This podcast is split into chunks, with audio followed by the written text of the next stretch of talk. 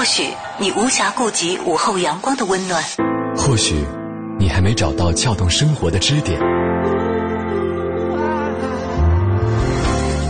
寻找空闲的快乐时间，就在一零六六文艺之声，就在一零六六文艺之声。京城文艺范儿，让你的生活独一无二。京城文艺范儿，让你的生活独一无二。大家下午好，我是小昭。大家下午好，我是盛轩，我回来了。你你回来了也会这么高兴吗？挺开心的呀，而且真的是。你昨天会不会有那种心情，觉得 明天就要去上班了？但我看你今天状态一点都不像。对啊，挺好的呀，就是呃，在脱离了自己熟悉的生活一段时间之后，会有一点点想念，是吧？对，就你你小的时候有没有那种感觉，就是放假的时候特别想上学，然后上学的时候特别想放假？嗯，放假的时候不是太想上学。因因为每次到最后 要赶作业都很累。真的，我我一般是寒暑假的时候，一到过了三分之一，呃，过了三分之二的时候，就特别想盼望跟小伙伴们相见，是吧？对，主要是舍不得小伙伴，主要是舍不得自己很习惯的这个很 happy 的校园生活啊。是。其实今天我们的话题跟这个有点相似了，就是关于出国的事儿。就是我们在国内待着，可能总是觉得。外国的月亮它比较圆，但是现在走出国门也不再是一件那么费劲的事情。很多人都有不止一次的出国的体验，是发现哎，走到国外之后才知道，对比自己非常非常向往的那个国度和周遭所遇到的人和事，嗯，好像我们原来那地方也不差。对，就是出了国之后才知道家里好。嗯，因为呃，我这周休假赶上周五看这个《舌尖上的中国》，哇，看着这个。就每一道菜品，或者说每一道小吃，就真的会觉得这才是家乡的味道。他讲的是四川的养蜂人出去嘛？呃，对，有很多的这个人物的穿插了，他不是一条主线走下来的啊。因为第一集我没看，我看过他那个片花，我就 看到那一对四川的夫妇在切腊肉，我一 看，哎呀，讲做豆花儿，我们 家做的腊肉比他那个好吃了，就是这个感觉。你看就可以看得出来。呃，只要只要。就是差不多嘛，这个肉质我们家切出来也是那么好看的，嗯，就只不过没有人拍而已。其实除了这个饮食方面的一些差异之外，哈，真的有很多的小的细节是能够引起我们出国之后的思乡之情的。一对比之后，哇，我。自己觉得特别的骄傲，不错。对，以前怎么自己没发现呢？可能就是因为你生活在这个环境当中，你已经习惯了。对，因为总是觉得好像到不了的都叫做远方嘛。那么外国的月亮比较圆，这个话也不是从今天开始说了啊。所以我们今天就反过来，对，拿你真实的经历，我们一起来分享一下，我们也来给自己长长自信啊。是，今天跟大家说的就是出了国才知道家里好。那么跟国外比一比，国内又有什么让你会自豪的大喊我骄傲？我骄傲，我是中国人。对，呃，问一下小轩轩，呃，很多了，好多小细节，我觉得我们做的会比更加人性化一些。比方说发达的公共交通啊，比方说一出门就可以看到熟悉的面孔，或者说这个至少我不用走上十里地才能碰到一个人呢。啊，这个是这个是在很多地方都没有，就包括这个好山好水好寂寞的由来。是，你就像这个。北京遇上西雅图，文佳佳在这个产子的过程当中，哦，是她的那个，那那那个同同住的房客啊，在生子的时候，然后他跑了好远，才找到了一个。可以帮忙的人啊，那是因为他英文不好了。其实他可以打九幺 幺。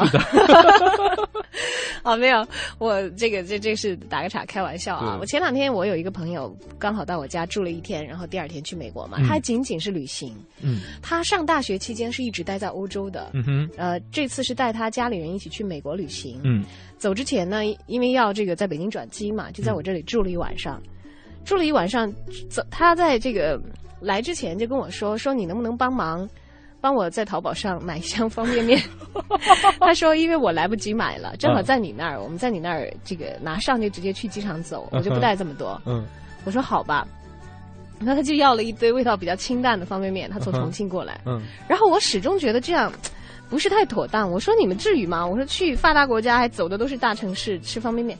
他说：“哎呀，你懂的。”他说：“我在国外生活过的，那个吃惯了这个国内的味道的，特别我们重庆人那么重口，嗯，呃，总是吃西餐，而且是十天。他说我是怕我妈受不了。嗯，我说哦，然后我总是放心不下，所以就在第二天他们走的时候，我把家里的我们家自制的老干妈，嗯，就是豆豉辣酱炸的，我给他用老干妈的。”瓶子装了满满一瓶，我说你们十天应该省着点吃会够的。嗯，我说免得吃不惯。你看这个，就就跟《舌尖上的中国》提出一个概念叫路菜，就是从家里带出去的。嗯哼，就是在路上行走的时候需要补充的一些东西。你知道，过了一星期以后，嗯，他在 Las Vegas，嗯，就还没有回来嘛。但是这个行程已经接近尾声了，就给我发了一条微信，吃光了。他说：“亲爱的，再来一瓶吧。”你的老干妈。简直是山珍海味，真的就特别希望这个打开瓶盖的时候，上面写着“再来一瓶”。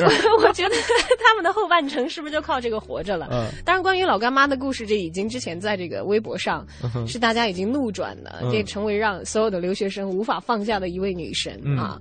但我觉得留学生真的会会会好可怜，真的。呃，像我几次出国，都给人家背过东西，没没没没有这个，就是十天，嗯，你见不到一粒米的时候。啊！突然间来了一碗热气腾腾的大米饭的时候，就想哭是吗？真的是，我看到你眼里闪着泪光。就每顿餐都是，啊，沙拉呀，土豆泥呀，然后土豆泥配牛排呀，土豆泥配鸡排呀，土豆泥配什么各种 排呀。对，我在走到这个美食之都巴黎的时候，还还去了一家中餐馆，是不是？没有啊，是不是很浪费这个大好时机？就国外的有很多中餐馆做的味道还不错，还不错，对，还不错的。对，还有这个之前看消息说，有一个美国妹子在这个华人街街头摊煎饼果子，很赚钱。对啊，好赚钱的。国外有没有煎饼果子？国外有没有鸡蛋灌饼呢？会有的，现在越来越多了啊！看你在哪个地区，你聚居的地区华人多一点，他们生意可以做得走的话，都会催生的。是的。好，今天跟大家一起互动的话题是：出国后发现哪些？国内的事物啊，对比当地啊，让你不但不觉得自卑，嗯，反而是觉得，哎，我们国内是挺好的呢。对，就是发送你的留言过来。嗯，大家可以通过两种方式跟盛轩和小昭取得联系：DJ 程小轩，大小的小李大钊的钊，这是我们的个人微博。另外呢，大家也可以来关注我们的微信公众平台“京城文艺范儿”这五个字。呃，在订阅号搜索，在留言框下留言就可以了。我发现我一周没有说这段话的时候，说出来还是这样的顺畅。哎呀，就就不用自满于自己的专业了，你以后有的是机会啊，成千上万遍的讲。就是已经成为习惯了，好像说梦话都可以说这样一段非常流利的东西。哎，我太开心了，对自己的工作在休假之后又多了一份热爱，是吧？这样我预期我在 五月底六月初我可以放心的出去休假。我等待你回来。好的，也许我回来的时候也会很想念说这一段话啊。还有，我经常在朋友圈里都看到我海外的朋友。啊，他们刷的内容就好像对这个故土的文化有着无限的眷恋。嗯，我有一个朋友，呃，常年居住在美国，他就会去教他小孩子，什么写那个冬天的时候会会写那个那个叫什么词，就是每一个节气画一笔。啊，那个叫什么词？我一会儿查查朋友圈再告诉大家。然后就会变得无比的传统，会按照节令来过，还会制作汉服等等。所以下面这个小单元也为我们本节目的时差党们准备，来感受一下我们国家传统文化的韵律。今天为大家分享在诗意生活当中的是水龙吟。诗意生活，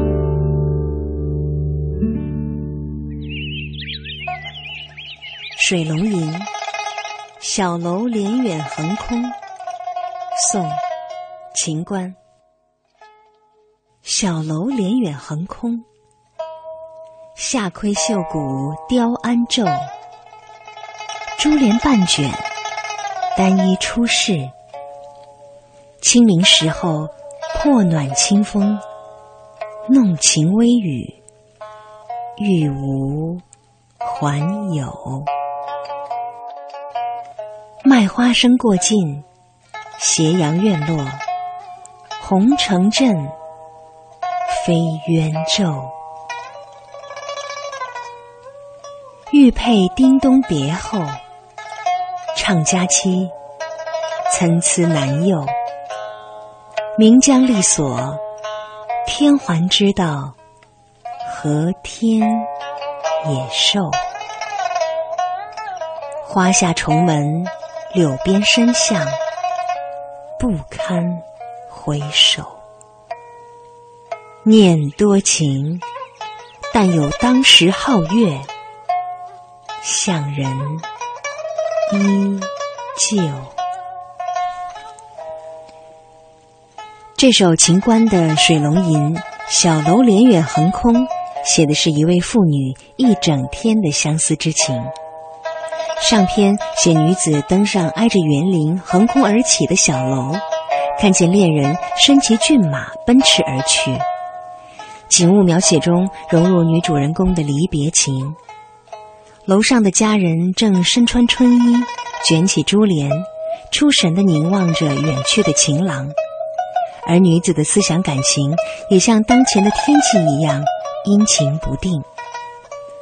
作品再现了这位女子一个人在楼上一直等待到红日西斜的过程，从中可以想象女主人公聆听的神态，想买又不愿买的惋惜之情。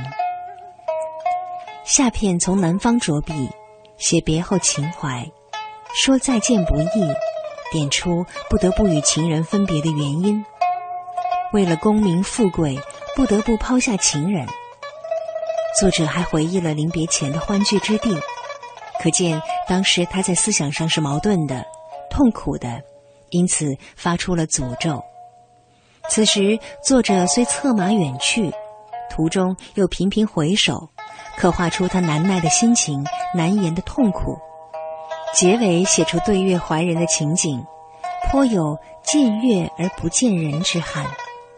其实，秦观的爱情词最美的地方，就是寄予自己人生的坎坷，这就超脱了一般意义上的个人的风花雪月，而有了普遍的意义。因为毕竟不是每个人都会有婉转凄美的爱情，但每个人都会经历苦难。本单元节目内容由 AM 七四七娱乐广播独家制作，友情提供。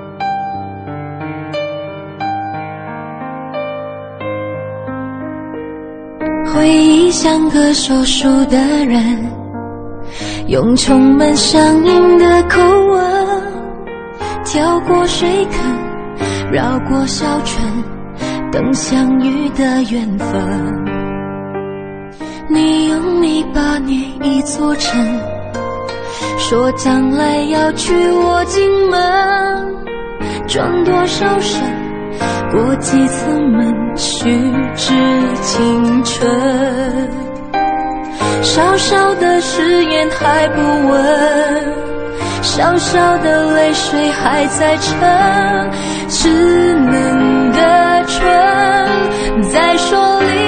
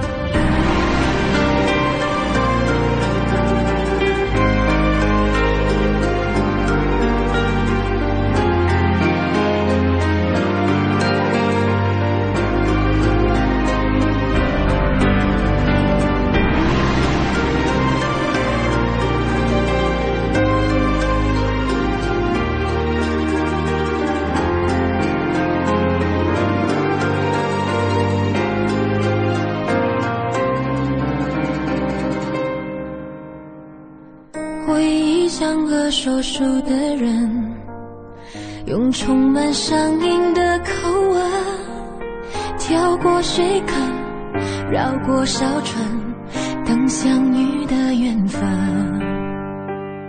你用泥巴捏一座城，说将来要娶我进门，转多少身，过几次门，虚掷青春。小小的感动雨纷纷小小的别扭惹人疼小小的人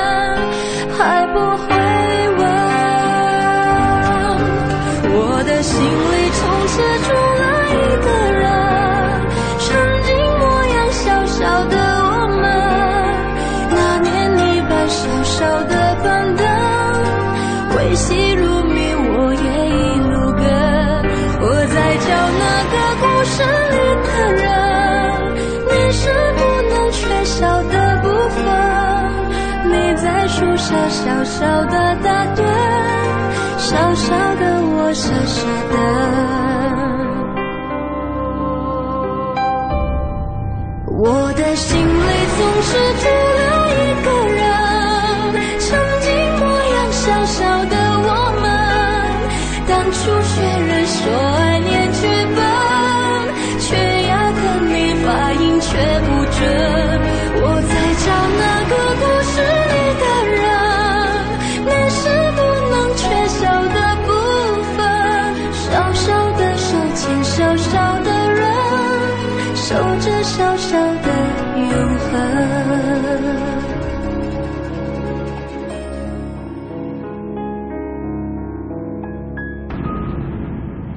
一首来自容祖儿的《小小》，虽然名字叫小小哈，是不是很有我大中华的风范？没错，这是中国风的痕迹很重啊。今天跟大家说的就是出了国才知道家里的好，跟国外的比，呃，跟国外的一些事情所见所闻比一比哈。国内有什么东西让你大喊我骄傲呢？哎呀，觉得太好了！你知道，我就在想。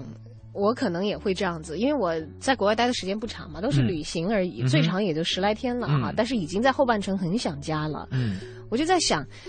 会不会这样？就是在国内你听着很悲惨的，像什么二泉映月呀、江河水啊，在国外听着都觉得很开心。不，也许会觉得更悲惨，是吧？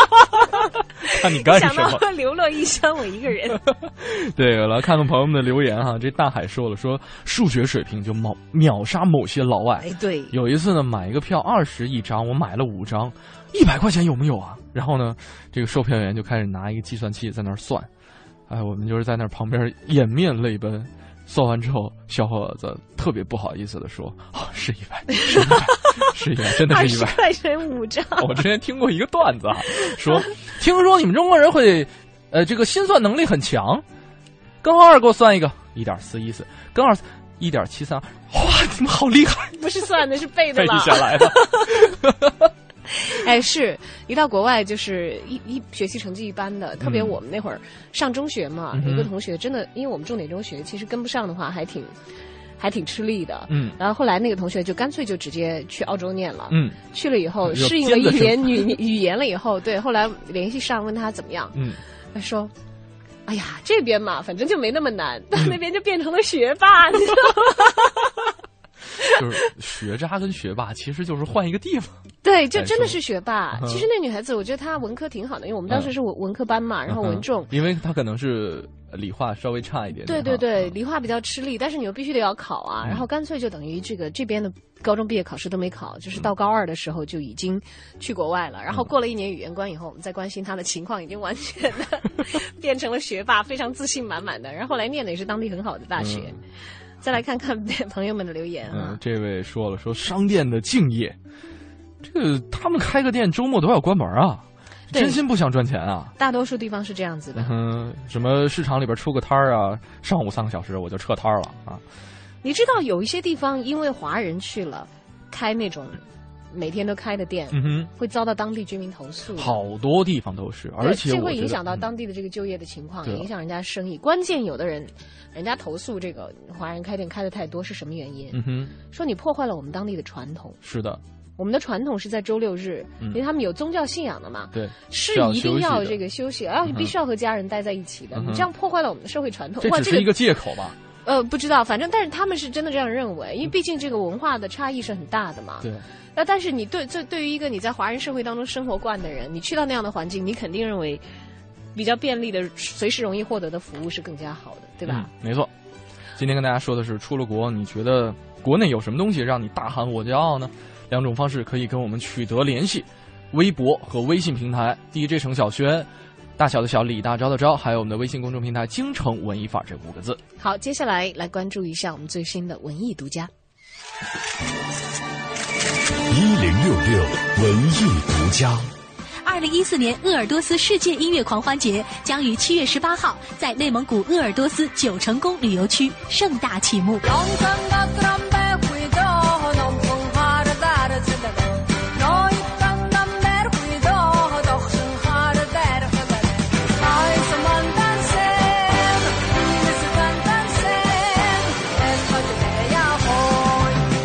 无疆，乐无界。本届鄂尔多斯世界音乐狂欢节将为您呈现一千平米的巨大舞台，将邀请来自四十多个国家、一百个乐队，以六种音乐形式、十七场音乐会闪耀登场。音乐类型涵盖国际民族、爵士、摇滚、新古典、怀旧等等，堪称一场音乐的饕餮盛宴，势必引爆音乐狂欢新浪潮。据了解，本次音乐狂欢节将包括丰富多彩的各项活动，越野车大赛、那达慕大会、天巴啤酒节以及摄影大赛将同期在美丽的鄂尔多斯轮番上演。我们我们非常喜欢这个地方，这个很很多人太善良了，他们。他们给我们很好感觉，呃，这是我们的一个最最喜欢的表演。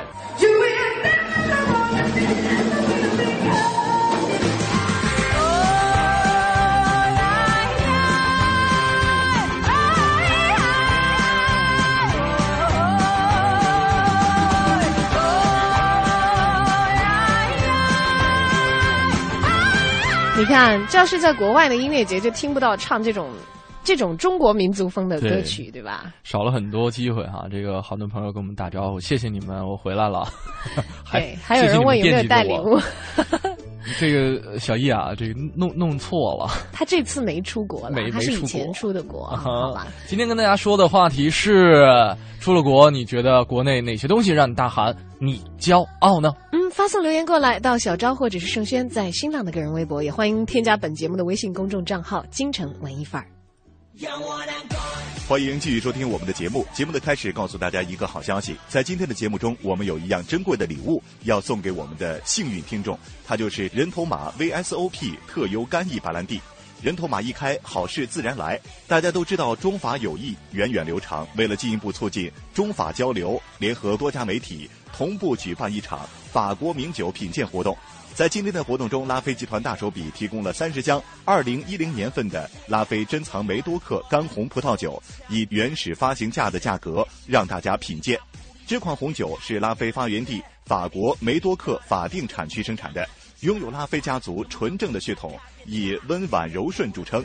曾经得到世界红酒杂志品醇客的推荐。今天，拉菲集团不但给出了原始发行价九百九十八一瓶，而且买一瓶送一瓶，买一箱送一箱，并且前二十名整箱订购的朋友，每箱再送一瓶七百毫升人头马 VSOP 特优干邑白兰地，两箱送两瓶。您可以自己品尝，也可以作为礼物送人，绝对是重磅级礼物。参与活动热线给大家公布一下。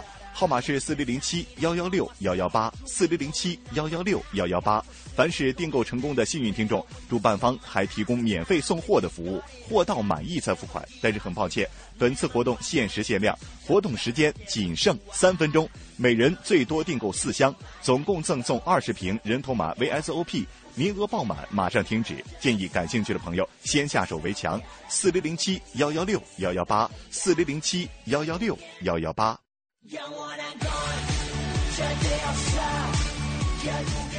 提醒刚刚收听节目的听众，法国名酒品鉴活动正在进行当中。现在拨打四零零七幺幺六幺幺八，拉菲集团红酒买一瓶送一瓶，买一箱送一箱，每箱再送一瓶世界著名的洋酒人头马 VSOP 特优干邑白兰地。这样的机会或许只有一次，现在拨打才有效。四零零七幺幺六幺幺八。其实提起人头马，大家都不陌生，它产于法国干邑大香槟区。因其芬芳浓郁、口感醇厚的特质，早在19世纪就已经风靡法国巴黎的高级酒店。如今，人头马 VSOP 特优干邑白兰地和拉菲珍藏梅多克干红一样令人痴迷，都已经成为了世界赫赫有名的酒品。在今天的活动当中，拉菲珍藏梅多克干红，拉菲集团给的是原始发行价九百九十八一瓶，并且买一瓶送一瓶，买一箱送一箱，并且前二十名订购的朋友每箱还加送一瓶人头马 VSOP 特优干邑白兰地。活动马上就要结束了，敬请大家好好把握。四零零七幺幺六幺幺八，四零零七幺幺六幺幺八，全国范围免费送货，货到满意再付款。四零零七幺幺六幺幺。文艺之声到点就说，文艺之声到点就说由工商银行独家冠名播出。文艺之声到点就说，备受瞩目的美食纪录片《舌尖上的中国二》上周末登陆央视。时隔两年之后，这部人气美食纪录片正式回归，一贯风格的解说词，不变的配乐，相得益彰的旁白与画面，浓浓的人文情怀。《舌尖二》真正用镜头向食物背后的人物致敬，凭借精良的制作，纪录片一经播出就引发了全国观众的关注和热议。中国电影股份有限公司将好莱坞六大之一的派拉蒙影业首度合作，计划在年内拍摄 3D 奇幻动作影片《马可波罗》。影片将由好莱坞某一线著名导演执导，并且将汇聚好莱坞、中国以及韩国一线明星阵容。近日，中法合拍的 3D 魔幻动作电影《勇士之门》正式签约。该片将由国际著名导演吕克·贝松担任编剧及监制，《勇士之门》将不再是加入一两个中国明星露露脸，也不再提供所谓的特供版。该片的演员阵容将是国际化的混搭阵容。二零一四北京国际车展吸引到全球一百多家车企，带来。一千一百三十四辆汽车参展，在一百一十八辆全球首发车当中，新能源车多达七十九辆，充分显示了新能源车在各大车企的战略地位。史上最严交规的公安部一二三号令实施已经一年有余。针对买分卖分现象，公安部交管局有关负责人表示，将加大对违法行为的审核力度，核实前来处处理违法的驾驶人和违法当事人是否一致，打击非法中介，遏制买分卖分的现象。大嘴就说，刷新你的耳朵，欢迎接下来继续收听京城文艺范儿。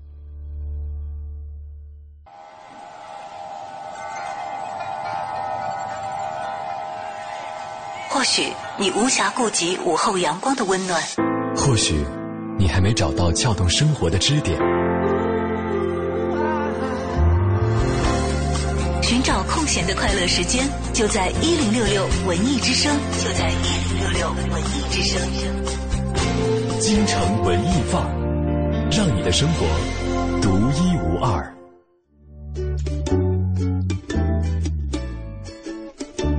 欢迎回到正在为你直播的京城文艺范儿。大家下午好，我是小昭。大家下午好，我是盛轩。是不是带着南方的潮气和这个放完假的阳光气息就回来了？呃，我出去这几天，其实那边的天气也不是特别的这个干燥哈，就是很湿润，一直是有雨气，一直都是很滋润的。对，一直是很有水汽，而且在这个雨雾的笼罩之下，你会发现身边的路边的这些叶子都是闪着光的。哎，这是因为文艺青年看他们才会闪光吧？特别忧虑，是吧？特别想上上去掐他一下。哎呀，我忽然想起我小的时候在上下学的路上会经过一条林荫路，然后有一阵就很快乐，就是因为重庆大晴天很少嘛，都比较阴。嗯，晴天的时候那个绿叶就很嫩，然后你就会看到树叶之间的缝隙，嗯，这样才能看到天。然后我就会快快的跑跑跑跑，跑就像你说的在闪光，啊光在闪。对，你会发现这个。树叶之间的这个空隙就成为了太阳的眼睛一样。哎呀，太美好了！然后我我以前一直是一个。我我在重庆待到十八岁嘛，一直是一个觉得哪里都好，只要不在重庆待着就好的人。结果我和我的我和我的很多小伙伴当时都是这样想的，说念大学一定要念一个离家远的地方。嗯，好多人都是。所以到北京嘛，因为当时很喜欢北京的冬天还有太阳，就觉得重庆一到冬天下雨又那么阴那么潮。然后出来以后发现，哇，有那样的空气，实在是一件太幸福的事情了。你说为我前十八年节省了多少护肤品钱？是。真的就是可能在北京，我需要每天涂一些这个润肤霜啊，因为可能会比较干燥，手啊脚啊可能会比较干燥，在那边一点都没用上。嗯，你在北京过惯了以后，你也觉得北京好像有这个问题那个问题。但是出去之后发现，啊，还是北京好。虽然它那么干，虽然它有雾霾，虽然车堵得不成样子，虽然地铁里头人挤的，你都想此生要是有机会就千万不要去坐地铁。对啊。但是总是会有很多，嗯，你身在福中的时候，你不认为这是福气的东西。对啊。去了一个陌生的地方，突然发现啊，原来还是有有地铁好的。嗯，所以今天整个我们来弘扬一下我们的民族情节吧。咱们来说一说。出了国才知道家里好啊！跟国外比一比，国内有什么会让你大喊我骄傲呢？大家可以通过两种方式跟我们取得联系：微博平台大小的小李大钊的钊和 DJ 程小轩，也欢迎大家来关注我们的微信公众平台“京城文艺范儿”这五个字，订阅号搜索，在留言框下留言就可以了。啊，刚才这个朋友又追加了一个哈，说这个。呃，就是说这个商店敬业性的事儿，说，哎呀，我最后几分钟想去买个包，然后那个几个老外说生意不做了，我就休息了，急着东急着就把店门给关了，在国内绝对不会出现这种事儿的。你知道，我还觉得有一个，因为可能也是我这个。走的也不多，见识的不够广吧？哈，像国外的一些跳蚤市场，它虽然有摊儿很有意思，嗯，但是总是因为我是在南方城市长大的，就好像没有那种南方城市的小吃摊儿，嗯，北方要少一些，但是夜里也会有。我们南方的那种夜市的对小吃的摊子，当然可能因为串串香，串串香，你这个哎呀，不要学了啊！我不吐槽你了，好好好好啊，好，差不多差不多就行了。对对，好，我这是我回头教你一点标准的，好好好，好吧？不，我说不定我这是哪个山区里边的。那个发音的？你没听过？这个山区一定混进了北方人。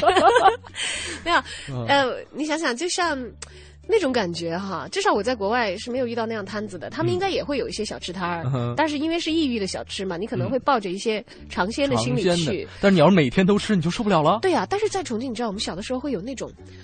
一棵大树底下坐个老奶奶，卖着串串香，然后再卖完一碗冰粉或一碗凉虾，就简直爽到极致。当然，现在在北京我也还没有找到有啊，但是这个在国外肯定是就更没有的了。嗯，就是可能是因为那种乡情吧，还有你的你的味蕾已经受你的基因几代影响，才会有那种特别的偏好。是，你觉得心里的那种感觉好像是带不来的。就是如果我会在。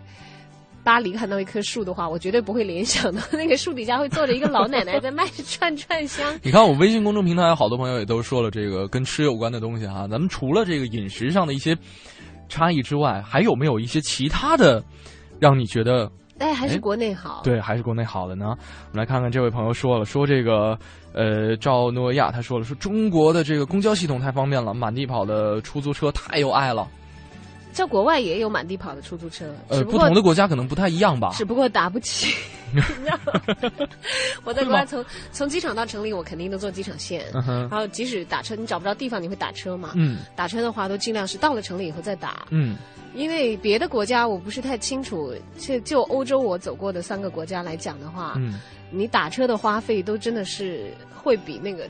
你坐机场线真的是高出好几十倍，嗯，就是很夸张的。你基本上一个机场线，二十欧之内是肯定搞定的。马德里是十七欧，嗯，巴黎是多少欧来着？你就可以到市区了，你就可以接驳这个城区的这个公交系统，你就可以坐地铁了，或者是坐公交车。嗯，但如果你打车的话，你没有个六七十欧，没有个一百欧，应该，当然看你住在哪儿了。你要住的离机场近的话，没问题，那是一笔很很昂贵的花销。还有包括在纽约打车也是。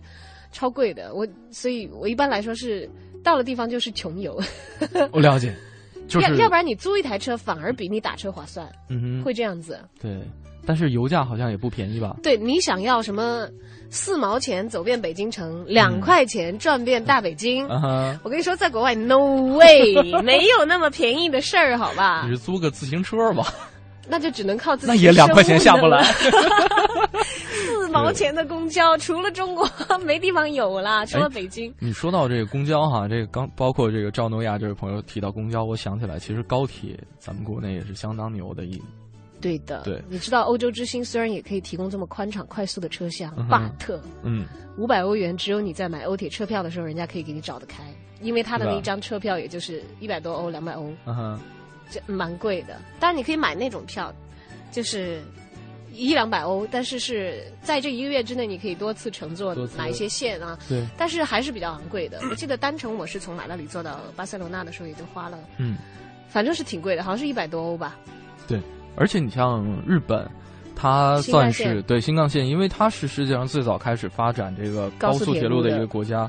像这个，它是把时速两百公里每小时的。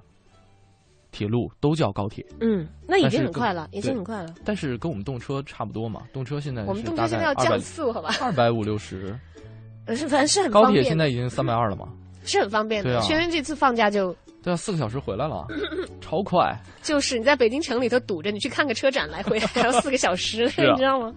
对，再来看看这位张俊彦说说这个去美国的各大博物馆，然后呢比较。全世界各大洲同时代的艺术品、手工艺品，几千年来中国人民的手工活水平一直领先全球，看了特别的骄傲。哎呀，这比较可惜的是，就都散布在国外的博物馆了。我们要去看自己老祖宗留下的这些宝贝的话，还要花机票钱。没有，是因为我们的手工活一直这么好，在国内呢，可能大家都这个没有保护好吗？没有，都已经习惯了，习惯了是吗？对，但是在国外啊，难得见到。制作如此精良，都要进博物馆的啊！对啊，是吧？就包括其实你刚才也提到说这个，其实国内有很多的怎么说华工，或者说到移民到国外的一些手工艺者，还有早年啊，早年整个你去的这个苏杭地区，在这个以前欧洲的这个皇宫贵族，尤其是罗马丝绸是他们从中国带过去的。啊，就整个苏杭地区就是当时的世界时尚中心。对啊，就你看现在，你觉得巴黎、米兰那会儿什么米兰的人，嗯，巴黎的人，那会儿欧洲的贵族是以穿中国货为荣的。对啊，苏州时装不是苏州时装周，那会儿没有时装周了。那时候，但是都是中国的瓷器、丝绸，都是奢侈品来的。这就完全是现在的 Chanel。呃，那个爱马仕，对他们都是后来的了。那四那个历史没有办法比较，因为到现在，你你也会在各个博物馆看到那些的陈列，非常的精美。对，包括当然现在你在中国弄一套那样的下来，也也很贵就是了，因为不是一般人可以享受。对，包括这个现在很多的这个国际的奢侈品品牌也都在借鉴中国的传统元素。用很多中国的传统手工艺，是的。你像像和服上头的那个那个袋子，嗯哼，我之前听过，它支撑这个中国的缂丝工艺一直生存了好久。我之前听过一个怎么说手工艺的，就制鞋匠，嗯，他说啊，当时没有这个中国人来的时候，我每周做三双鞋就可以过得特别的舒服。来了之后，我每周做三十双，我也养不活自己了。因为 Made in China 太厉害，是吧？但现在跟那个时代不太一样。那个时候中国出口的东西是以奢侈品的角色这样走向世界的，茶叶、丝绸、瓷器。那现在变成了这个廉价的、适用的这些东西，在往外在在销售。当然，我们也一再的在提升自己，希望能够输出 Made in China 当中的技术含量和我们的这个更有价值的成分。但是。呃，我觉得有一个过程吧，慢慢来。我觉得只要我们觉醒到自己的文化当中有价值的那一部分，并且把它好好的继承下来，好好的发扬。嗯，真的，Made in China 底子是很强的。找回我们曾经拥有的匠人的心态。关键是再培养出来这样的人才，对，不要让那些技艺断掉。嗯，要让。可是我去杭州会会碰到好多。你看到过？我看到过，就是好多苏绣什么的都好厉害，特别的牛。杭州不说别的，就是它那个像它的龙井什么炒制的工艺啊，什么之类的。当然，那主要天时地利人和，那个地方，你你进去以后，你就会觉得，哎呀，我回到了古代中国，有没有那种感觉？会有，而且我会跟这个当地采茶的阿姨去去跟她学，你知道吗？是吧？对。哎呀，这好想愿闻其详，这些都是在国外体验不到的哟。你上哪片山去采茶呢？在国外倒是也有，都是从中国移过去的植株了。好好好，我们不在这里在，呃，沉浸在自己的这个民族自豪感当中自夸，我们来也多做一点扎实的功课，嗯哼，来了解一下 我们所居住的这个古老的城市啊，它所内涵的深厚的文化底蕴。继续进入我们今天的《我在北京城》。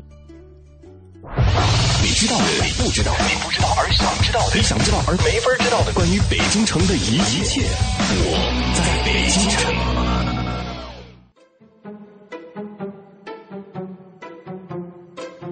京城文艺范儿，让您的生活独一无二。大家好，我是相声演员杨多杰。在昨天的节目里啊，我们给您讲了讲东岳庙中杜报司里那个小童子的故事，也就是小太监顾德喜的故事。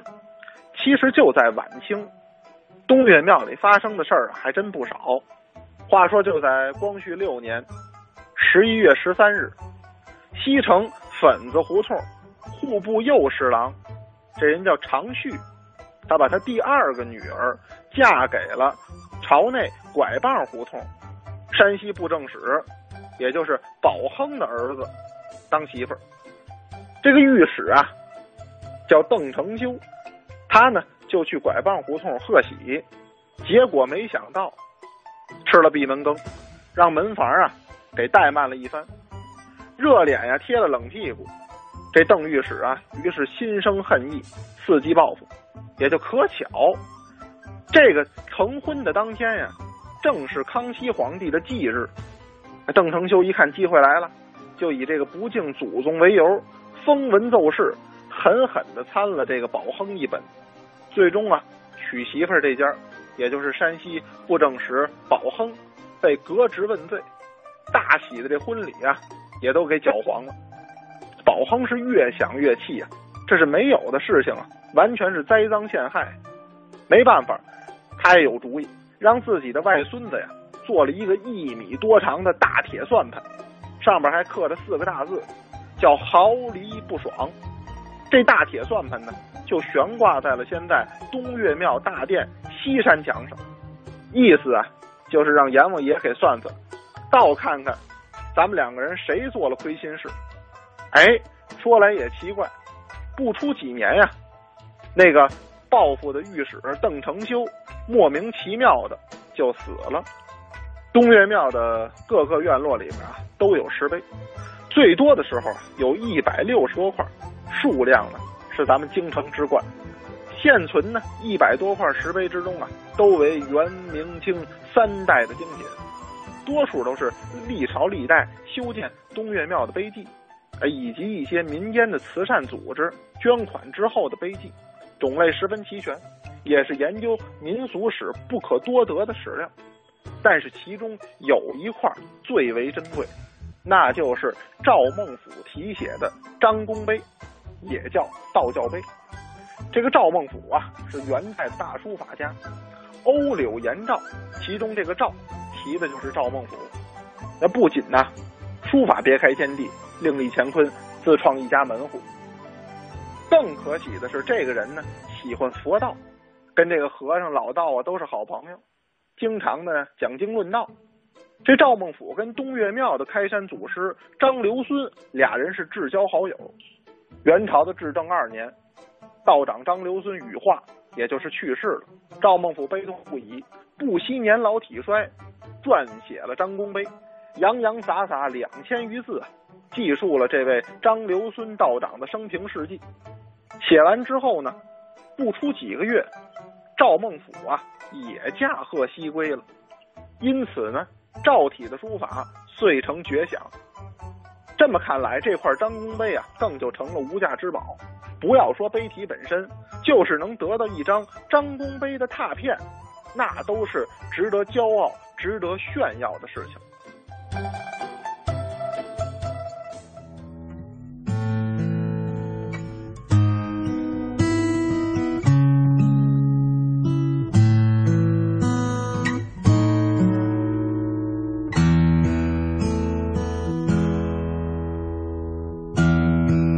董小姐，你从没忘记你的微笑，就算你和我一样渴望着衰老。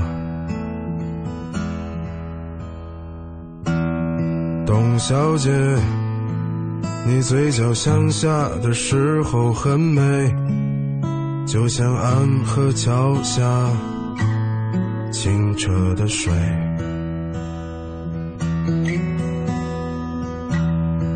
董小姐，我也是个复杂的动物，嘴上一句带过，心里却一直重复。董小姐，鼓楼的夜晚，时间匆匆，陌生的人，请给我一支兰州。所以那些可能都不是真的，董小姐，你才不是一个没有故事的女同学。爱上一匹野马，可我的家里没有草原，这让我感到绝望，董小姐。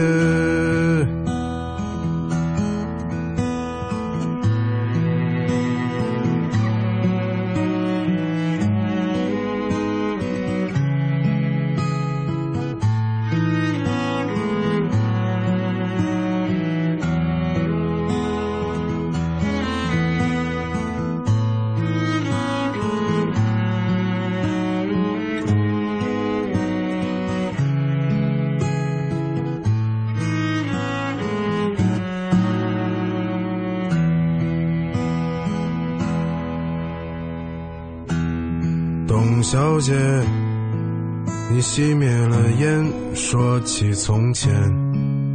你说前半生就这样吧，还有明天。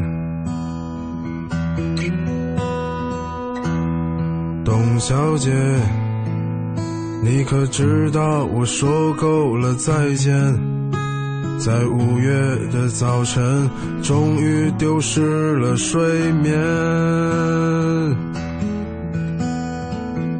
所以那些可能都不是真的，董小姐，你才不是一个没有故事的女同学。爱上一匹野马，可我的家里没有草原，这让我感到绝望。董小姐，所以那些可能都会是真的。董小姐，谁会不厌其烦地安慰那无知的少年？我想和你一样，不顾那些所以。跟我走吧，董小姐，燥起来吧，董小姐。不是很燥的，燥起来吧，来自宋冬野的董小姐。爱上一匹野马，可惜家里没有草原。嗯，没有草原也没关系，有音乐节。对，五一三天哈。这个前一段时间我们也曾经聊过，说在这个今年的草莓音乐节上，北京场好像也会迎来张曼玉的演出。不是，好像是已经有节目单出来了。是吗？他们就在第一天五一节当天，而且就是由刚才我们听到这首歌的创作者宋冬野 会负责给张曼玉创造新创作新歌。哦，就不知道他们现在。合作的进度怎么样？你看，休了一周的假，就突然间发现跟自己跟这个圈子好像远离了一些，就变得更加的中国风和有内涵了一点，是吧？没有没有。今天跟大家说的是，呃，出国之后，跟国外的一些事物、人物比起来，你觉得？最让你自豪的国内的东西是什么呢？大家可以通过两种方式跟我们取得联系，呃，可以来关注小昭和盛轩的个人微博，大小的小李大钊的昭和 DJ 程小轩，也欢迎大家来关注我们的微信公众平台“京城文艺范儿”这五个字，在订阅号搜索，在留言框下留言就可以了。我们来看看这位朋友，他说去印度和尼泊尔旅游，发现原来在很多地方电力呢，其实并不是像空气那样的天经地义就存在的。我已经习惯了一按遥控器。这个空调就会开，手机没电了，插上充电器就能充电。但是呢，在这两个地儿，每次开灯发现灯会亮，就会从心底油然生出幸福感，好凄凉啊！你要是去到更艰苦的地方，你还要需要自己挑水，你就知足吧。对，好，那欢迎大家呢，像刚才的朋友们一样，发来你的留言。参与今天京城文艺范儿的节目互动。我们以前总是说外国的月亮比较圆，这可能只是因为我们出去的时间还不够长。是，呃，没看到外国月亮的阴晴圆缺哈。这位朋友也说了说电商啊，其实那个 A 贝真心不怎么样，亚马逊也不怎么样。现在啊，我就不说牌子了哈。这个在服务啊，这个整合啊，这个下的功夫很大的，其实挺方便的。还有。国内的好多快递呀，是吧？对，快递包邮是，嗯嗯，而且在我我觉得好像分地区啊，嗯，你可能在北美地区，你可能网购啊什么的是比较发达，好像欧洲也是，嗯，啊，我有一些朋友他们就说出国待久了以后说没有淘宝啊，我说你为什么必须淘宝？你不知道用当地的购物网站吗？他当地拜托卖的全部都是就是他们的社会当中一些必备的用品，那可能。你会觉得有一些比较潮的东西哈，你现在海淘族也有很多嘛，生活必备品没有太多这个文化地域特色的。他但是你你不像现在我们的自己的购物网站上，可以有什么豆瓣酱也能买，嗯，就包括现在我们可以不用随身带路上吃的东西，因为随时可以可以上网淘宝嘛。对啊，还能买大蟹寄过来。这。一说就暴露是哪里的小孩，这个不要说了吧，这个不要说了。这是生鲜家乡的一种小吃，因为现在有网购以后很方便，经常要不然还得办公室，要不然还给家乡的小伙伴们打电话说你能不能到这个楼下的什么这个零食店帮我买一点，然后帮我寄过来。现在直接上。上网就就可以了，还有包括我我可以买到家乡的菜油，还有我去年买过无锡阳山的桃花。对，你还跟我讲你买过这个广东的汤包。对呀，煲汤的那个材料食材都是。大不了就是他不包邮嘛，但是都一个星期之内就就可以寄达，很方便。就是一个星期已经是极限了吧？就基本上不太会比这更慢。一个星期的话，我从国外买东西就到了。对，一个星期的话，基本上这种专业买手或者说经常这个买东西的剁手族就已经开始投诉了。对，你知道吗？就是我从国内下单，在网上买国外的东西，人家递过来。是这样子，我们就觉得很占便宜哈。但如果你是身处国外，我有个朋友身处国外，长期淘宝，嗯那个邮费是天价，就是从国内往国外寄，国内才能买到的东西，你知道吗？是很昂贵的。它哪怕是运费搭都搭了很多。对，但是这个还是可以够得着的，就是还是那种方便解决的、方便运输的。你要说，哎，我想喝碗豆汁儿。哎呀，那只有自己苦练豆汁的这个酿造技艺了。对啊，你像这个明熙就说了，我想吃豆浆、油条、烤鸭、烤鱼、爆肚、炒肝、小笼包、生煎包、驴打滚、肉夹馍，呃，这个烤乳猪、叫花鸡、炒河粉。不错不错，贯口基本功还行。颤抖吧，美国人。哎呀，我我要不要很欠的告诉这位朋友，嗯，如果你是时差党，现在海外听我们的节目的话，《舌尖上的中国二》已经开始更新了。加油加油，好好看一看哈！深夜报复报复社会的这个节目一定要我们这节目怎么讲？算不算报复那些海外党亲友？他们已经够可怜了，好吧？今天跟大家说的是。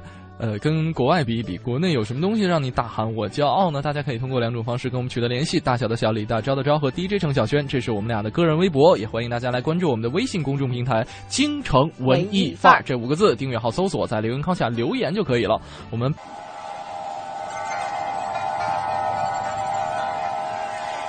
或许你无暇顾及午后阳光的温暖，或许你还没找到撬动生活的支点。空闲的快乐时间，就在一零六六文艺之声。就在一零六六文艺之声。京城文艺范儿，让你的生活独一无二。好的，欢迎回到正在为您直播的京城文艺范儿。大家好，我是盛轩。对，果然休完假回来，这个底气都不一样。要不要这样？要不要这样？就一定要舒服一点。衬的一个连上了那么多班的人愈发的悲催。辛苦了小昭，辛苦了小昭，也感谢这个在这一周时间里边替我班的小马和董月。嗯，爽的是要还的，没关系，没关系。好，我们来说回今天的话题。对，今天跟大家说的是，呃，出了国才知道家里边好，跟国外比一比，国内有什么让你觉得哎，我骄傲呢？对。嗯，刚才很多朋友提到的都是跟吃的东西相关的啊，我们是不是也可以开拓一下思路？这位朋友就说了，在欧洲厕所都是收费的，而且呢晚上收费工人下班了，公厕就关了，我忍不了。你为什么不去找那些不收费的公厕？忍不住啊！我作为一个游客，我都没有没有遇到他这样障碍啊。忍不住，还是有很多免费公厕的，是吗？因为我没去过。他可能所在的国家不一样，不一样啊，不一样，还有所在的这个区域不一样。对，他说是在德国哈。啊，德国不清楚，但是你应该走进任何一家五星级酒店，厕所都是可以用的吧？对，会比较方便一些。这个应该没什么问题。就关键问题是，还是我刚才说的那点，十里八店都碰不到一个人，都碰不到一处房子。还有这位朋友，他说，每次国内有朋友来，都会拜托他们在机场免税店买国内的烟，给我带回来，给我带过来。对，这点是，而且就烟草这些东西，在有一些国家。一个是它本来就很有地域性嘛，它产的这个产地就受限制，你在国外买不到国内的烟。嗯还有就是在有一些地方是重税的。对，呃，会昂贵到你消费是是一个负担。对，我记得曾经好像我们俩聊过一次。哦，你也给人带过烟？对对对对。对，然后他是在当地，然后因为有自己的工作嘛，然后在网上发帖说，国内游客如果说到我们这儿来玩的话，我可以提供免费的接机服务。前提是能不能帮我带条烟呢？一条烟换一次接机，对，很合算呢。如果他是在很贵的城市，你知道，如果是在巴黎的话，你要往那个两圈以内坐，然后你你从这个戴高乐机场夏尔戴高乐往城里的话，我我是没打车啊，因为我是看了那个攻略，好像我也不知道他那个是多大多年前的老皇帝了，嗯，但应该至少是不低不低于四十欧的，嗯，现在可能也有涨价了，哎，你就算现在比如说欧元，对啊。四十欧买条烟，算了，只要它不要太高级的，我不要在节目里面宣传这样有害身体健康的事儿了。对对对对，有害身体健康，所以出国去少抽一点，少抽一点，这倒是出国的一个好处，方便你戒烟的。对，呃，而且我还曾经呃，刚才接着这位朋友说说这个厕所收费的事儿啊，他说在德国，呃，我有一位好朋友也是在德国留学嘛，然后他曾经在也也是比较偏僻的一个地方租了一间房子，结果有一天他就忘带钥匙了，就要开锁。结果给锁匠打电话，锁匠说：“哦，我到外面休假去了。我 找一个不休假的锁匠是很难，是吗？就百公尺里都就这么一个锁匠，哦，我半个多月才回来呢。然后他就在其他的朋友家寄住了半个月，没法回家。这是比较极端的情况，但我看到比较普遍的情况是什么？尤其是在欧洲，嗯，呃，比较多的男生就会变成长头发。”因为理发比较贵，当然在当地有这个稳定的收入，收入阶层比较好的就会好一点，男的好一点，女的很吃亏，是老外不太搞得定，就是黑头发。我有一个很好的朋友，每年回国都必到我去做发型的那一家店，嗯，跟我一块儿烫烫头、染染发。他一次可以做掉六千块钱的项目，哇！因为他就说他，因为你知道我在纽约两百刀剪出来的发型没法看。他说我觉得他老外桥墩子下边 老大爷剪的似的。我没去剪。我跟你说，桥墩下边老大爷剪的挺好的。那他那那那两百刀也值啊！他说关键就是。没法弄，他你看国内的女孩子都可以美美的，尤其我们在南方生活的话，嗯，就比北京更加的便利，十几二十块钱洗个头，吹的好好的，嗯，你的发型可以经常变，今天夹成大弯，明天弄成小卷儿，后天就拉直了，都没有任何的问题，嗯。可是这个你知道，在国外相当多的国家是超贵的，是吧？还要开三个小时的车去排队才给你理上发，我在想他们二月二的时候怎么办？就所有。嗯，有关人的劳动力的付出的这样一些事情，在国外好像都比较昂贵哈。还有这位朋友讲，我们幸福去吧。嗯，自从出国以后，从来就再也没有享受过足底按摩。哦，对，我突然间想起来，之之前是听哪个节目里面说过，说这个就为什么说这个中国人在国外的理发好呢？就是特别生意特别红火呢？因为中国人在国外理发还附带一些这个按摩的服务，理发还有做足疗吗？对，还给你揉一揉，哇，这个好奇葩。然后这个，比方说有一些这个中医底子的，还给你扎两针儿。不，那个是按头了。啊，对。你怎么说到足疗想到脑袋？你这什么思维？那 个没关系，这个。都都一一套都都给都给按下来了，所以这个老外还觉得，哎，我这个理发还有增值服务啊！哎，我们在南方就是啊，他会给你按摩的很舒服，还有的地方会赠掏耳朵，哎，啊，对，采耳是含在你洗头的项目之内的，不另收费啊。反正你出国就不要想了，你到北京都没有这么周到的服务，你就更不要想到出国了，还真是啊。今天跟大家说的是，出了国之后，哎，跟国内比一比，你觉得国内的什么东西会让你大声的喊出“我骄傲”？我好骄傲，还是国内这好啊？还是这个好啊？对啊，还是这个。欢迎大家发来留言。除了足疗，除了上厕所方便，除了有庞大的公交系统，除了有这个到处都是你的小伙伴之外，不要。小看不要小看这些，这些都跟生活息息相关的事情。这就是你生活的组成部分。是的，生活拆开不就是这些吗？是啊，洗洗头，捏捏脚，上个厕所，上班，上上厕所，吃吃饭。好，我们欢迎大家发来留言。那么接着呢，走进今天的下面一个小单元。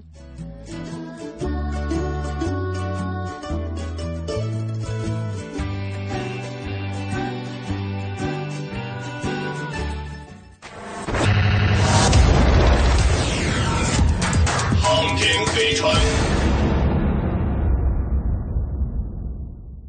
大家好，这里是航天飞船，我是史航。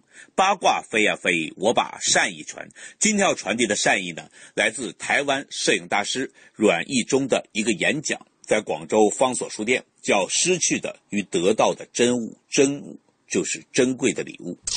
呃，他说呢。我是一个拍照完全以黑白为主的摄影师，专门拍台湾老百姓的日常生活。很多人纳闷儿，你觉得黑白比彩色的表现力强吗？黑白比彩色还有力吗？我会跟他们讲我的故事。我以前拍了很多彩色作品，当时我一般背着两台相机，比较接近手拿得到的胸口，还有另一台呢，大概到腹部，这样避免工作的时候、奔跑的时候，两台相机会撞在一起。那么离手近的呢，就是彩色的。所以看到任何一个很值得拍的画面的时候，第一反应当然是拿彩色来摁快门，有时候就没有机会拍第二张。所以呢，他攒下很多很好的彩色作品。当时呢，有过一次摄影师的座谈会，在台湾，国际的摄影大师们，都市文斋的图片主编也来了，国家地理的也来了。呃，这帮外国摄影大师呢，比较高，觉得我没什么可以对谈的。但是看到我的一百六十张彩色的幻灯片，眼睛一亮。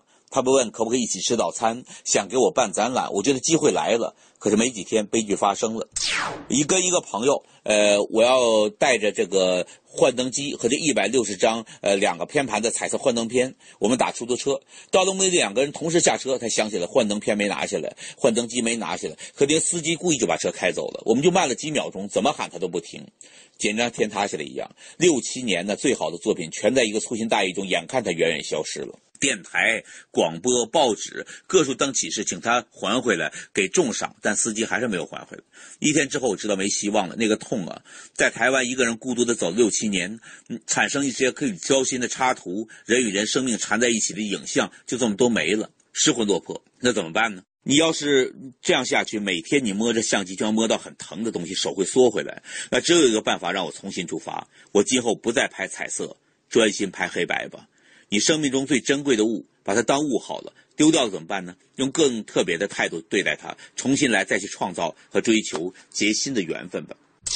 阮大师有两千张黑胶唱片放在一面墙，然后受潮要丢掉，因为那是在山上。我跟儿子说：“说你到山上看看那些黑胶什么状况。”儿子说：“早就烂了吧？”我说：“没关系，你看看烂到什么程度。”那个能捡回来就捡回一点，不要抱太多。如果烂了就清掉，不要带到家里来。家这么干净，东西这么少。我买了个很简单的黑胶唱机，为了试唱片。结果儿子一抱这个进来，就闻到很浓的霉味儿。我说你别进来，在玄关就好，我在那里处理。先想擦唱片上的霉，霉斑一擦还是新的，再一擦，然后搬进来，然后发生什么事情呢？看到那个呃，以前那个包装会有一层白色的海绵。但你一抓的时候，看着的海绵本来是固体，一抓就粉碎了，像流沙一样从手指缝里流下来，掉在干净的橡木地板上。原来雾就是这样消失的，呃，海绵这样消失，那再过几年，唱片也会这样消失。那再过几十年，可能刚买这黑胶唱片机，它也会这样消失。那么时间是这么一点，把一切都压缩挤碎了。那一瞬间是我这辈子最重要的一次顿悟。原来一切会消失，那我们拼命做些东西还有什么用呢？为什么要做呢？所以我想明白，有形的都会成为空，会消失；不成形的才会留下来，没有形的才会留下来。所以说我被这些唱片感动，这些感动使我这人改变，我去做一些事情，那些事情又改变了别人，这种影响才是永久的。所谓蝴蝶效应，蝴蝶可能死去，但是效应应该是永存的，起码它是一点点像涟漪一样扩散的。最后这几句是我的感悟，而不是阮大师的。但阮大师给我的感悟，我深刻的领会到，并深深的感谢。好的，今天就到这里，我是史航。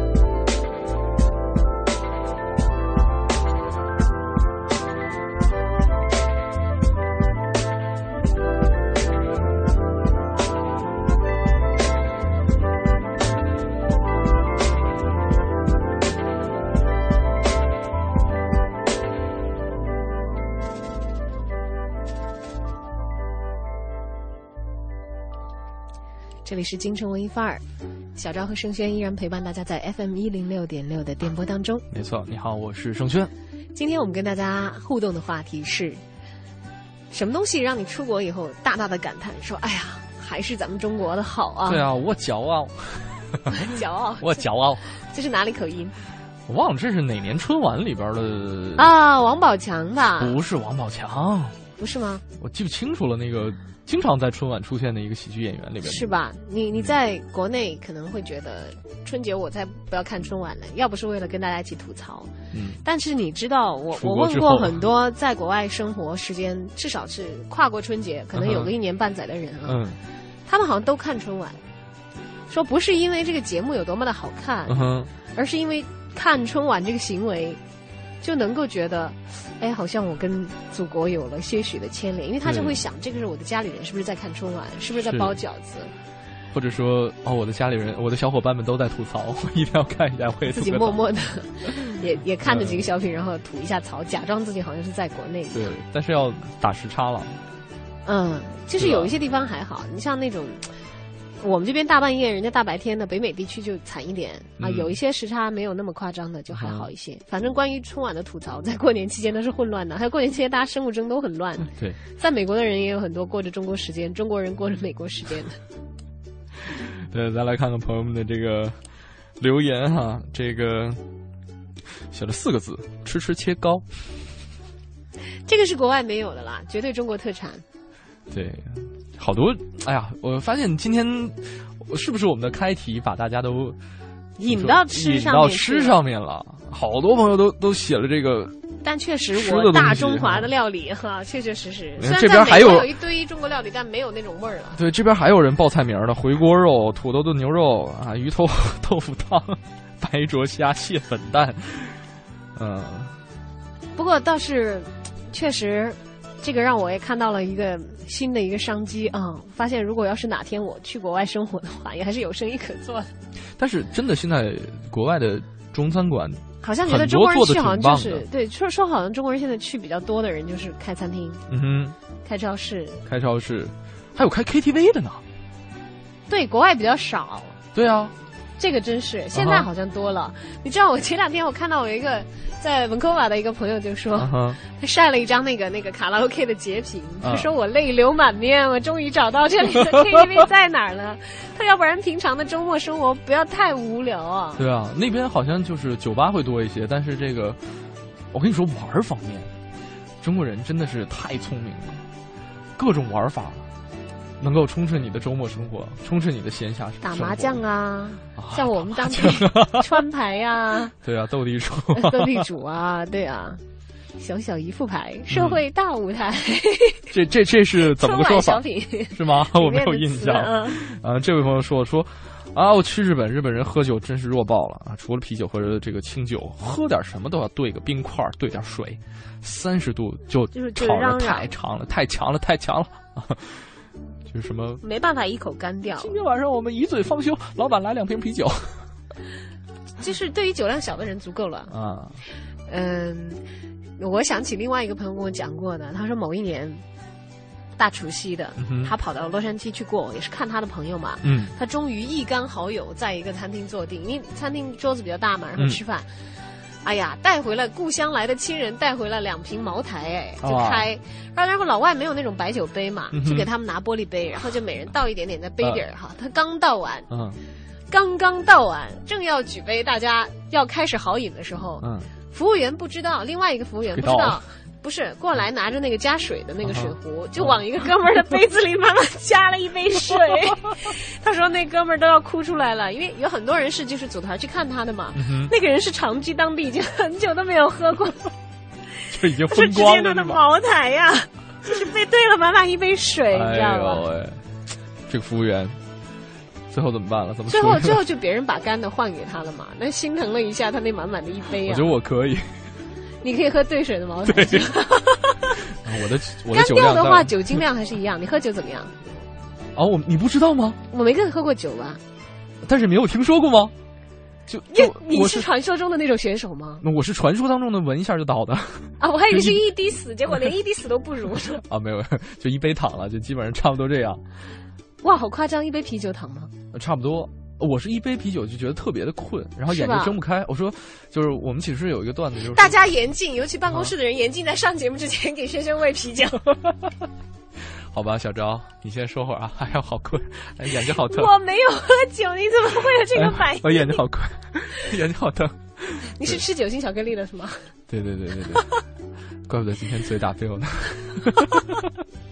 好了，今天跟大家说了这个很多，呃。哦，说了好多吃的，对，然后所以最后说到喝酒，其实也是离不开吃。对对对对对。哎呀，好吧，暴露我们吃货的本性之余，其实我们还是有很多涉及文化的内容的。嗯哼，比如说便利店不开门呐。嗯，哎，这来来来看这位朋友，这位朋友说说这个中国网络的独特的商业模式，比方说。一堆什么搜狐视频、爱奇艺、PPS，还有等等等等吧，还就说了一堆啊。他说在国外要花各种的钱还很贵，所以呢，这么比下来，六十秒的广告根本不算什么。呃，我我看的怎么都是九十秒的呢？我也是九十秒的，他充会员了，你知道吗？会员还是六十秒？看来不要充了。哎，好吧，今天跟大家一起啰里吧嗦了这么多啊，呃，无外乎就是让大家在自己的生活当中多多的去发现一些，其实你平时可能因为已经享受到了太多的便利而忽略的一些感觉。是的，呃，还是那样子，就是可能我们也许是因为我们见不够多，识不够广，嗯，但是你真的出去见多识广了以后。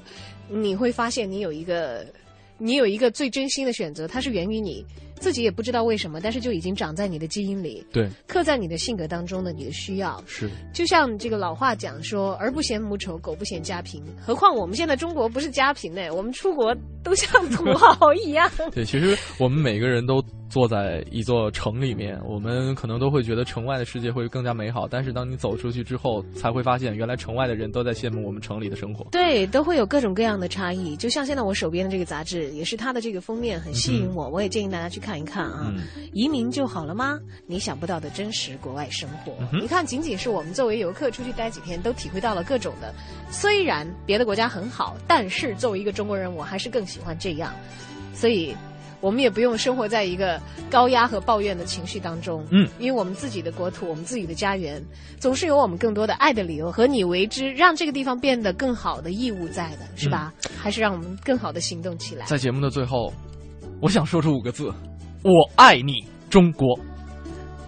这个突然一下子结尾好高大上。没有，真的，我我刚才突然间特别想说，爱国热情油然而生，是的。可见我们的节目是三观多么正的一个节目。不要自夸了。好，你在这个节目当中还可以遇到一个经常会自夸的。我们来听一下我们的一零六六文艺独家。然后在文艺独家之后呢，今天的京城文艺范儿节目所有内容就跟您奉献完毕了。小昭盛轩，感谢您的收听。是的，如果大家想了解更多的节目内容的话，可以来登录央广网三 w 点 cr 点 cn，了解更多的节目详情。在整点过后，是由戴戴为您主持的《乐坛新生》，拜拜。一零六六文艺独家，张和平，二零零七年十月二十三号正式进入北京人艺，成为北京人艺建院五十多年来继曹禺、刘锦云之后的第三任院长。此时的北京人艺正经历着最艰难的时期，大量老艺术家离去，导演青黄不接，演员向影视剧流失，圈里圈外议论纷纷。有人形容，刚过五十岁的北京人艺已显现出百岁老人的种种衰败。正从辉煌走向衰落。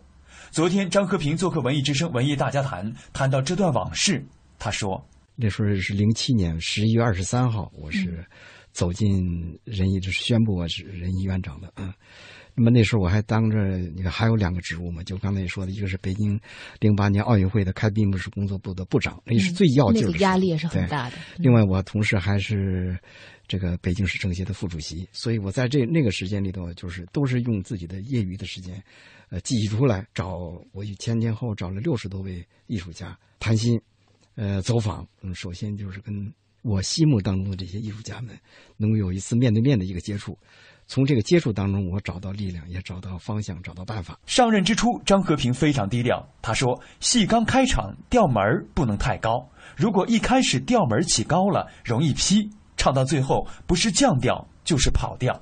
他还说：“仁义是殿堂，搞不好是有罪的。”其实他的问题一直到现在也还在解决当中。这是一个所有国有艺术院团的一个通病，就是他的大锅饭和这个所谓的干多干好，嗯，干好干坏一个样，一个样。这个是一个呃很重要的一个需要改革的一个方面。呃，运用了一些个办法，嗯，呃，建立一些激励机制啊。你比如说，我们的。呃，首都剧场的前厅会有舞台，这个触摸屏，每个观众可以拿着自己的票来选出你最喜欢的这个本场的演员。嗯，那么每一场演出呢，要评出五位，就是你所喜呃演爱的演员。这个呃，第一名呢是一千块钱，第二名呢是九百块钱。这个钱虽然不是很多，但是大家很在乎，是为了自己心中的这个艺术，自己。总会把它当成一个最崇高的殿堂来对待的。北京人艺虽然是中国话剧的金字招牌，但确实不是一个好管理的院团。濮存昕当上常务副院长不到四个月就提出辞职，接受媒体采访时痛心的形容：“人艺就像一锅粥。”但是作为被大家寄予厚望的院长，张和平似乎没有理由怪环境，只能从剧院内部改起。我设过一个鸿门宴，这个鸿门宴呢，就是为了排那个话剧家，啊，我请来这个。呃，朱旭还有天野老师，啊，我们在仁义的食堂吃过一顿饭。在这个之前，他们呃并不知道要说什么，因为这个戏里有两个角色是需要他们来演。我呢，把他们都落落了座之后呢，我开宗明义，剧院然后要拍一个什么什么戏啊，这个戏呢是我们呃老院长曹禺先生的一个呃很重要的一个作品，呃，所以呢，我希望。呃，最后话锋一转，你们二位，呃，要演什么什么什么什么吧？嗯啊，他们愣住了，因为他们都是八十多岁高龄了嘛啊。后来我说你们回去想一想，啊，最后他们都答应了。答应下来之后，这个戏获得了很大的成功。也就是说，老艺术家，老艺术家们他们的感情感，对您的，他们对艺术的这个追求啊，对仁义的情感，也包括对我的支持啊，这都是让我非常非常的感动。文艺之声记者。呼吁报道。内在气质，中国茶文化更是对世界影响深远。远离浮躁，让儒雅、宁静、淡泊与和善重新扎根在我们的心田。放慢你的脚步，去细细品味一种文化，品味一个悠久的传承。以茶会友，以茶论道，世界将因你而改变。